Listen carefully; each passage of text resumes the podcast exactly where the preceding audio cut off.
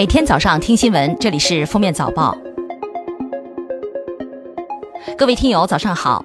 今天是二零一九年九月十九号，星期四。欢迎大家收听今天的封面早报。首先来听今日要闻。国家发改委新闻发言人孟伟十八号表示，从近期监测情况看，猪肉价格趋于稳定。九月十一号到十七号，三十六个大中城市猪肉平均零售价格日均涨幅百分之零点二八，较八月份明显收窄。其中，中秋节第二天下降百分之零点二二。三十六个大中城市十涨十三跌十三平。预计国庆节期间，物价有望继续保持平稳运行。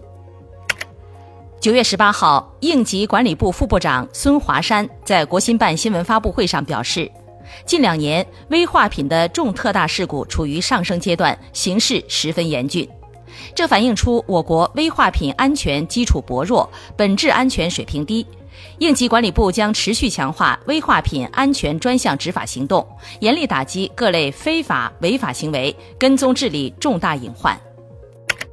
十七号，北京二零二二年冬奥会吉祥物冰墩墩和北京二零二二冬残奥会吉祥物雪融融正式揭晓。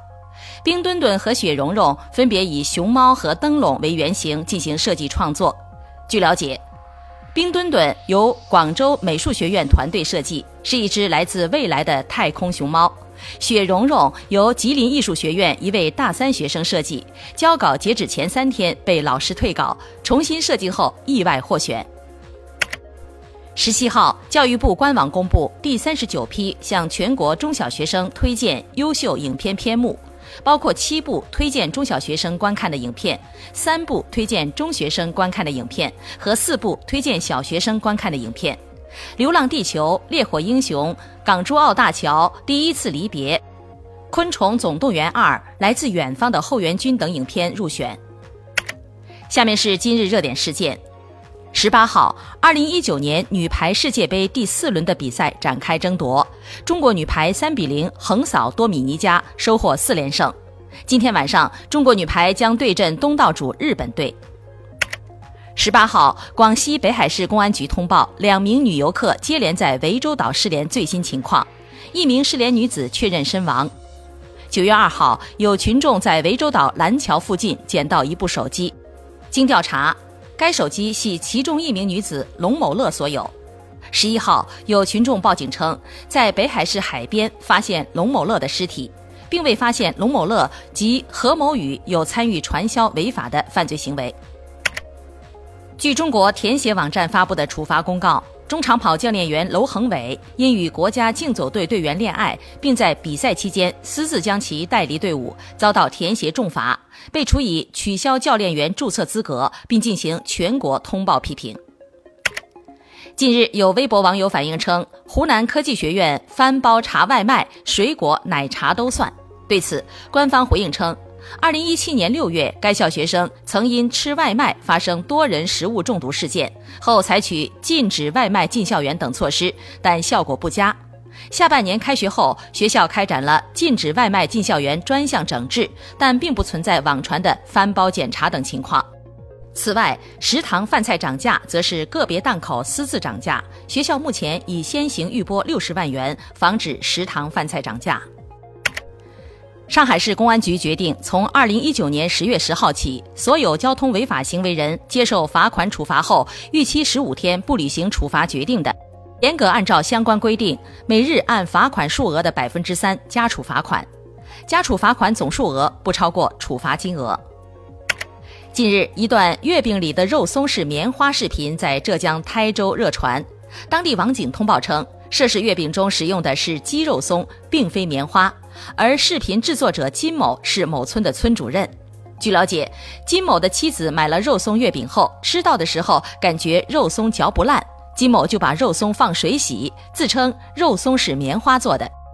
目前，此事已移交当地公安部门，拍摄视频的当事人已被公安部门留置。最后来听国际要闻。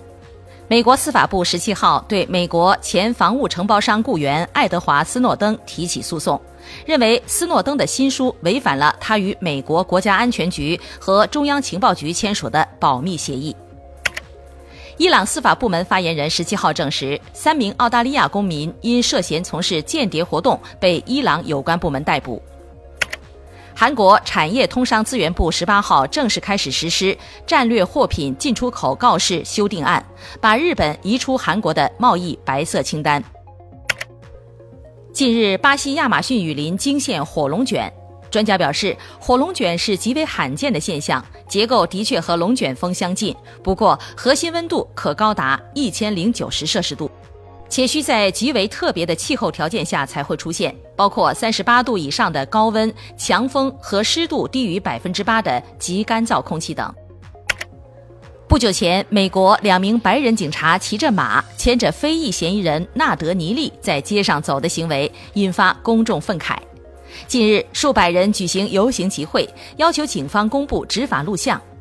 警察局长事后道歉，但两名骑警未受任何处分。许多人说，这一场景看起来就像美国倒退回了蓄奴时代。据外媒报道，为减少泰国人的糖量摄取，泰国政府2017年起对含糖饮料征税。政策实施两年后，第二阶段将从10月1号起加倍征税。调查发现，泰国人平均每天摄取26茶匙的糖，是世卫组织建议摄取量的四倍。近几年，随着健康意识觉醒。泰国开始有减糖观念，也是亚洲第一个对含糖饮料征税的国家。感谢收听今天的封面早报，明天再见。本节目由喜马拉雅和封面新闻联合播出。